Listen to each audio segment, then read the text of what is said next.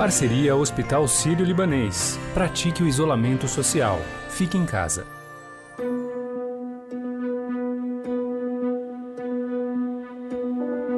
Diante da crise do novo coronavírus, é normal o noticiário focar nos países onde a incidência da Covid-19 é maior, como nos Estados Unidos e na Itália. The U.S. is reporting more than 20,000 deaths, surpassing Italy as the country with the most fatalities.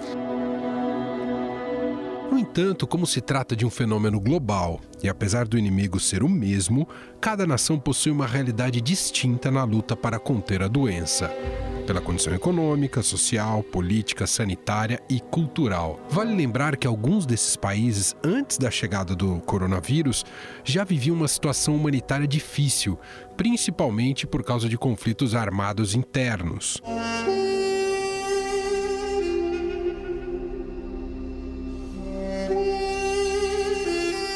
Na Síria, por exemplo, pelo menos um milhão de pessoas vivem em estado de desespero humanitário. Os dados oficiais informam que não há nenhum caso de Covid-19 no país. Contudo, o governo informa que tem tomado uma série de medidas restritivas, com o cancelamento de eventos esportivos e culturais. Now to war-torn Syria, a country that uh, must be the one at least able to deal with the coronavirus. But a case was confirmed over the weekend, and Syrians are now bracing themselves for a lockdown. No Afeganistão, o sistema de saúde praticamente não existe e não há preparo para lidar com a Covid-19. Até agora, o país registrou mais de 900 casos da doença e cerca de 30 mortes, mas há temores de que esse número esteja subnotificado, principalmente porque o país faz fronteira com o Irã, onde já morreram quase 5 mil pessoas. With a confirmed positive case of coronavirus, I should inform you that we've taken action right away. Neste retrato existem também os países que minimizam a doença, como é o caso da Bielorrússia, que tem mais de 4 mil casos confirmados e cerca de 40 mortes por Covid-19. Alexander Lukashenko, o líder autoritário que comanda o país desde 1994, já sugeriu aos cidadãos que deveriam lavar as mãos com vodka e envenenar o vírus com ela. Ah, o futebol também está liberado no país. So maybe the president decided that uh, it's better to uh, pretend that nothing is going on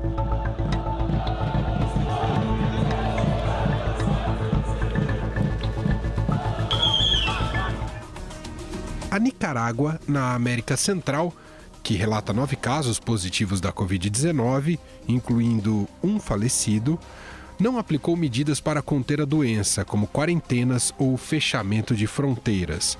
Em vez disso, o governo promove eventos, feiras e atividades esportivas, contrariando a orientação sugerida pela Organização Mundial da Saúde. Em Nicarágua, temos reportado 1.237 personas fallecidas. De todas ellas, una por el coronavirus. No se ha dejado de trabajar, porque aquí si se deja de trabajar, el país se muere.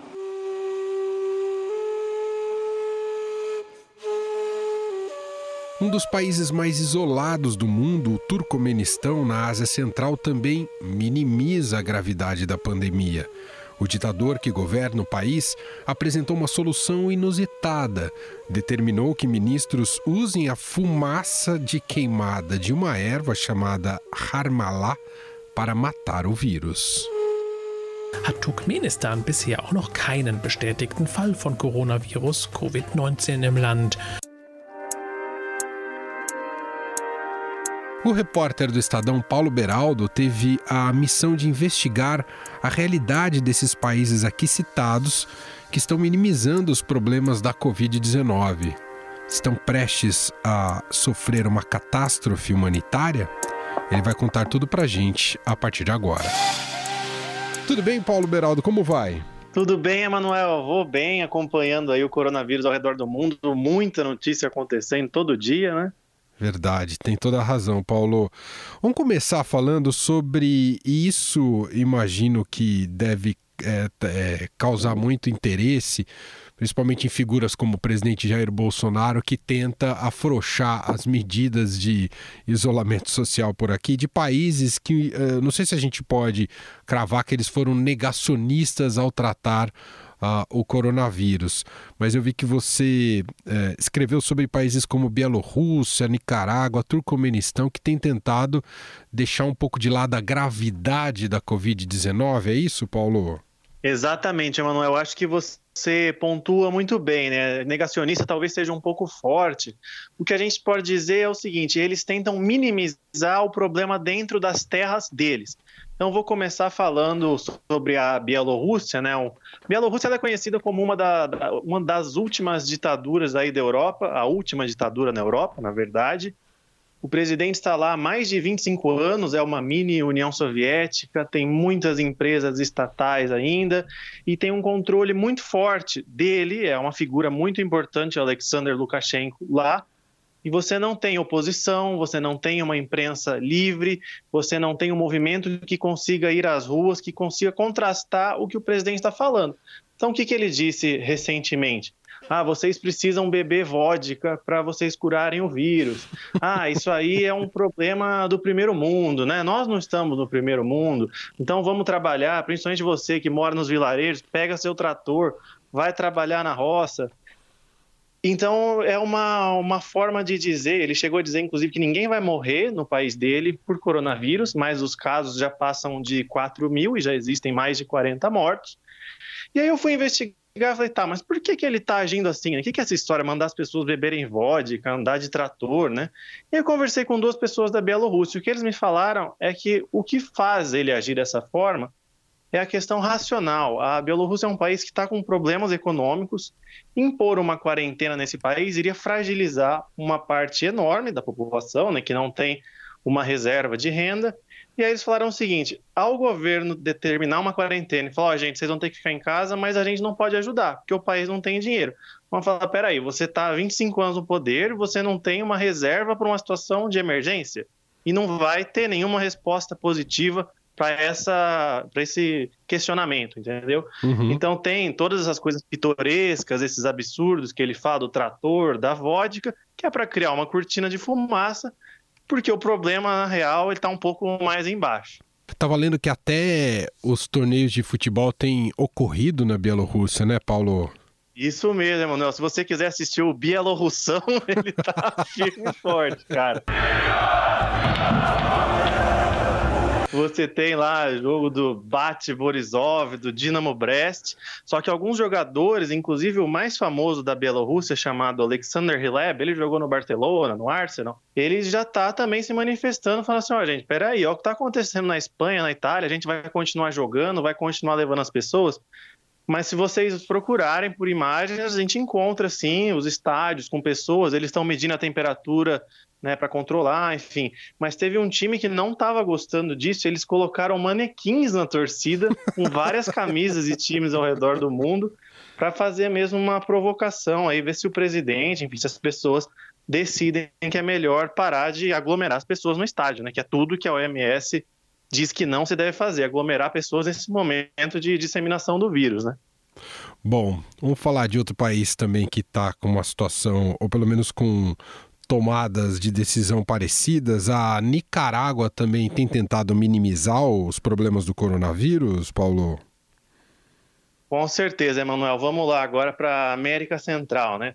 De cara, já chama atenção que a Nicarágua é o único dos países vizinhos ali, por exemplo, Guatemala, El Salvador, Belize, Costa Rica, enfim, todo mundo em volta da Nicarágua já está adotando alguma medida de restrição de movimentação de pessoas, alguma quarentena e tal. Na Nicarágua, não. Lá as coisas estão normais. O presidente falou esta semana, o Daniel Ortega, gente, se a gente não trabalhar, o país vai morrer, tem que trabalhar sim, atendendo aí as exigências do Ministério da Saúde, que não são muitas, não está tendo exatamente nada determinado, o comércio está funcionando normal, a escola está normal, a universidade, e também está tendo jogos de futebol normalmente no campeonato da Nicarágua. Eu conversei com um líder da oposição da Nicarágua e ele estava me contando já uma coisa que é muito interessante, que pró as próprias pessoas estão se organizando e elas mesmas estão começando a impor algum tipo de quarentena voluntária, por exemplo, não ficar saindo muito é, sem necessidade. Então, estavam me relatando que o fluxo do comércio tem diminuído um pouco. E aí tem uma coisa interessante, uma curiosidade, Emanuel. Hum. O presidente o Daniel Ortega ficou desaparecido por 34 dias. Então, Nossa. Então, houve muita especulação aí sobre o estado de saúde dele, o que teria acontecido, se ele teria até pegado o coronavírus, né? Ele diz que existem apenas nove casos no país e uma morte.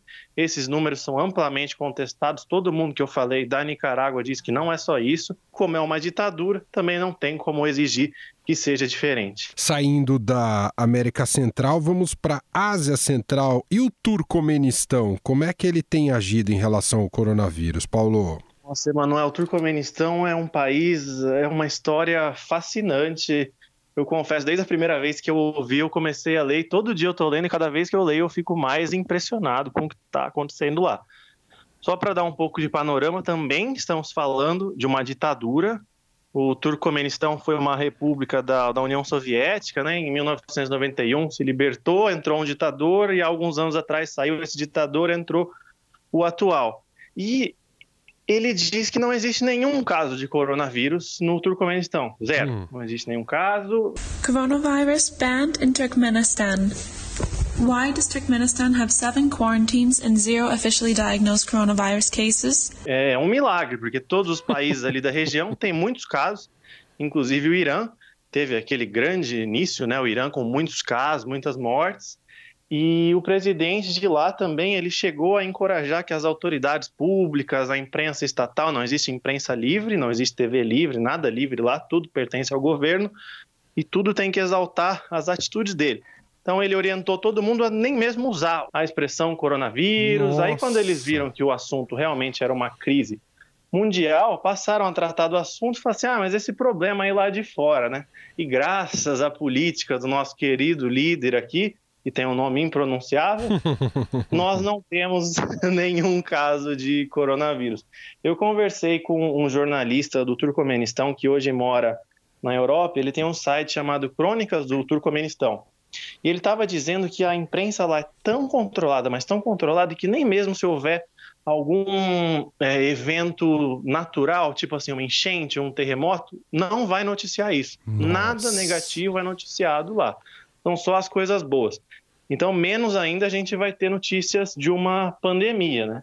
Agora, esse país, ele é um país pobre, nesse país ele tem muitas reservas de, de gás natural e depende bastante desse recurso, só que o preço das commodities vai sofrer com isso, né? Então, a gente pode imaginar também uma, um enfraquecimento da economia do Turcomenistão e das pessoas que, que vivem lá. Mas assim, Emanuel, realmente é uma figura muito é, diferente. Se vocês procurarem vídeos na internet, tem vídeo dele cantando, cantando rap. Ele gosta de ser DJ, ele pilota carros é, de alta velocidade, monta cavalo, já escreveu livro sobre cavalo. Em 20 segundos, vamos abordar outra situação, a dos países que vão aos poucos afrouxando o isolamento. E também vamos relatar um caso de sucesso no combate ao novo coronavírus. Tudo isso num bate-papo que segue daqui a pouco com o repórter do Estadão, Paulo Beraldo. Em tempos de Covid-19, vamos ser responsáveis, praticando isolamento social e não disseminando notícias de fontes desconhecidas. O Hospital Sírio-Libanês tem uma página especial com informações sempre atualizadas. Acesse hsl.org.br/coronavírus.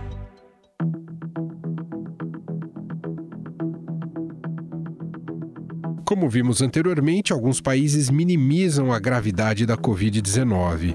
Entretanto, existem também nações que estão tendo sucesso com as medidas restritivas impostas por seus governantes. Caso da Nova Zelândia, que tem pouco mais de mil casos e 11 mortes.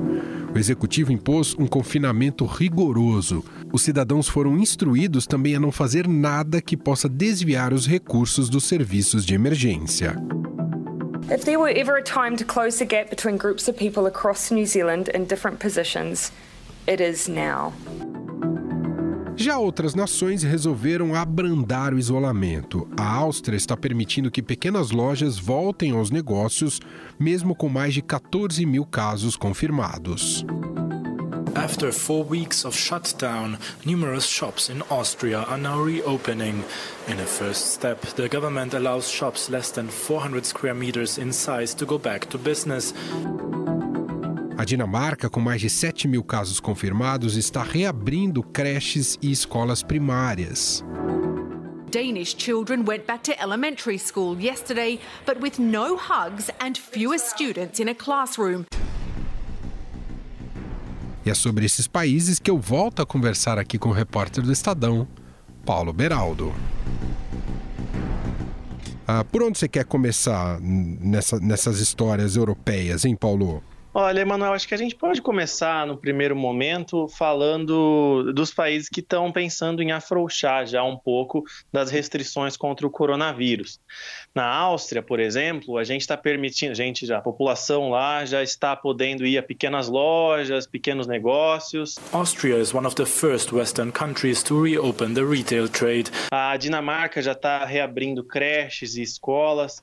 Essa é uma demanda principalmente dos, dos trabalhadores que não podem parar, né, Manuel? Se a gente pensar, por exemplo, é, trabalhadores da saúde, que tem criança pequena em casa, enfim, como é que faz, né? Uhum. E Espanha e Itália também estão reabrindo algumas atividades e eles estão fazendo isso com muita cautela, como recomenda a própria Organização Mundial da Saúde.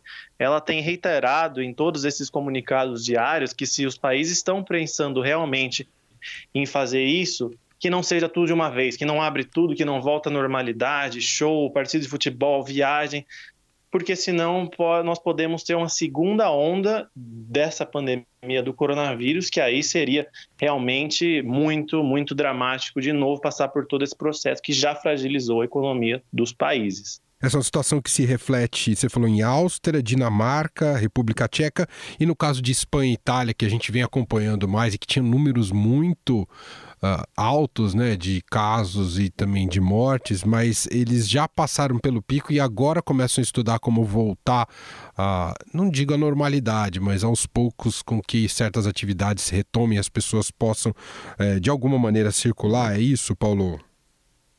É isso, é exatamente isso, Emanuel. Inclusive, os líderes, as autoridades públicas falam muito isso. Nós não estamos voltando à normalidade, nós estamos entrando em uma nova forma de aprender a conviver com essa pandemia enquanto ela vai sendo diminuída, mas não é vida normal, não é ficar na rua o tempo inteiro, não é ficar se reunindo com amigos.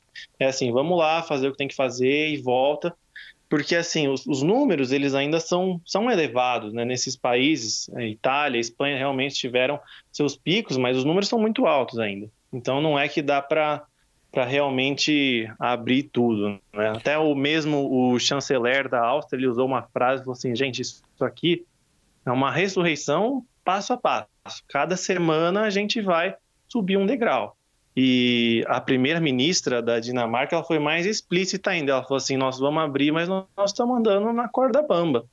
E se a gente não, se a gente parar, a gente pode cair. Então tem que tomar muito cuidado. É...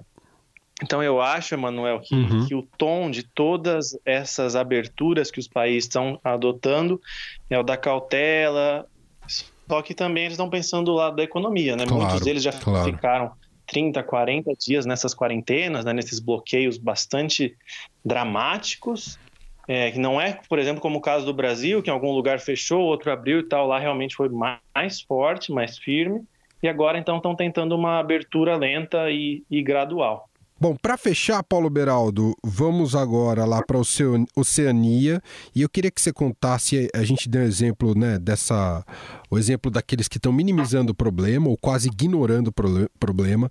Demos exemplos aqui de países europeus que estão pensando como retomar alguma atividade e vida social e agora contar também de exemplos bem-sucedidos no combate ao coronavírus e está lá na Oceania, é o caso da Nova Zelândia, Paulo? Perfeito, Emanuel. Esse é um dos casos realmente mais bem-sucedidos. É, a Nova Zelândia teve apenas nove mortes relacionadas ao coronavírus, 1.400 casos, e tem algumas coisas que fazem com que esse cenário tenha ocorrido lá. Vamos começar. Primeiro, a Nova Zelândia é uma ilha bastante isolada, né? É, tem uma população pequena, 5 milhões de habitantes, é um país rico, desenvolvido. E eu conversei com uma médica, conversei com integrantes do governo e conversei com uma advogada que mora lá na, na capital, Wellington, para entender realmente de onde deriva esse sucesso da Nova Zelândia.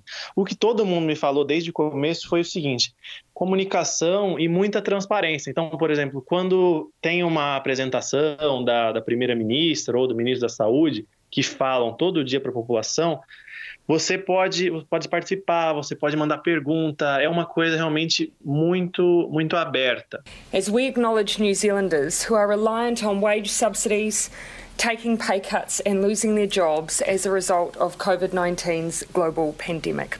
Outra coisa que o governo fez, eles criaram um, um, sistema que vai de 1 a 4, mostrando em que nível de alerta o país está.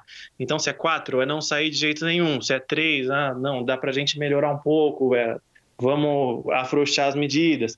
O país está há mais ou menos 30 dias já em, em lockdown.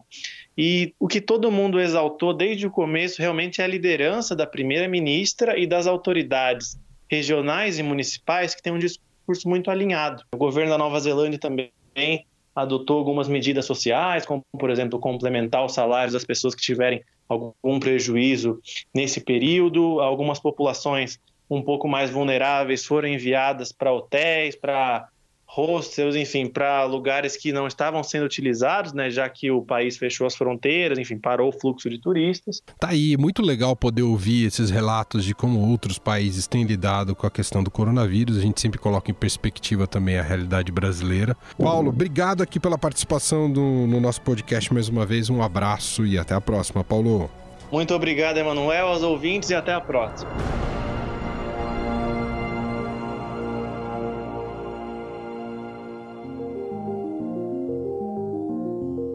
Muito bem, e para encerrar essa edição aqui do podcast, tem a coluna que já é muito tradicional neste programa, com ela, Renata Cafardo. Fique em casa com o Estadão, com Renata Cafardo. O nosso convidado de hoje é o secretário de Educação do Estado de São Paulo, Rocieli Soares. Obrigada, Rocieli, pela participação. Me conta como é que está o seu isolamento. Você está conseguindo se isolar nessa crise ou tem saído um pouco? Oi, Renata. Olá a todos que nos ouvem aqui. É um prazer muito grande. Olha, esse isolamento meu aqui é, um, é parcial, né? Eu na posição que eu estou, tem muita coisa ainda que acontece presencial, mas grande parte dos processos a gente assina digitalmente. Pode fazer muita coisa por vídeo, reuniões, aliás, né, basicamente, sei lá, faço 20, 30 videoconferências por dia no mínimo. Mas sua rotina mudou muito, né? Como era antes? A rotina mudou absolutamente toda, né? Impressionante. Aliás, acho que essa pandemia também está nos ensinando, né, a usar mais até a tecnologia, né? Eu gastava muito tempo no trânsito, por exemplo. A minha sensação é que hoje eu consigo fazer, sob certo aspecto, mais coisas do que eu conseguia fazer antes por conta do trânsito. A rotina de estar na secretaria, de rodar muito, é, mudou absolutamente. Além de contar um pouco como anda a sua rotina na quarentena ele falou também sobre a decisão de fechar as escolas durante a pandemia. Quando a gente tiver segurança que pessoas não vão morrer, que nosso sistema de saúde vai ser capaz de comportar o atendimento geral das pessoas, logicamente a educação tem que estar pronta para retornar. A segurança das pessoas é o que mais tem que importar nesse momento, né? Muito obrigada, secretária. Eu que agradeço, Renata, e cuide bem das crianças, fique em casa o máximo que puder e as pessoas que nos ouvem, né? Fiquem em casa. Logicamente que tem gente que precisa sair de casa, né? E acho que fica o nosso respeito aqui a galera da saúde, a galera da segurança, a galera que trabalha em serviços essenciais, caminhoneiros, supermercado, farmácia. A educação é essencial. Para mim, é a área mais importante que existe mas ela vai voltar, vai voltar com força. E a gente está tentando encontrar o máximo possível caminhos para que a educação esteja aí na casa de vocês. Ainda que não seja o ideal, que a interação entre as crianças e jovens é fundamental. É importante hoje a família se aproximar dos jovens e apoiar neste momento a educação deles. E fique em casa. Vamos primeiro cuidar da vida, depois o resto a gente recupera enquanto sociedade.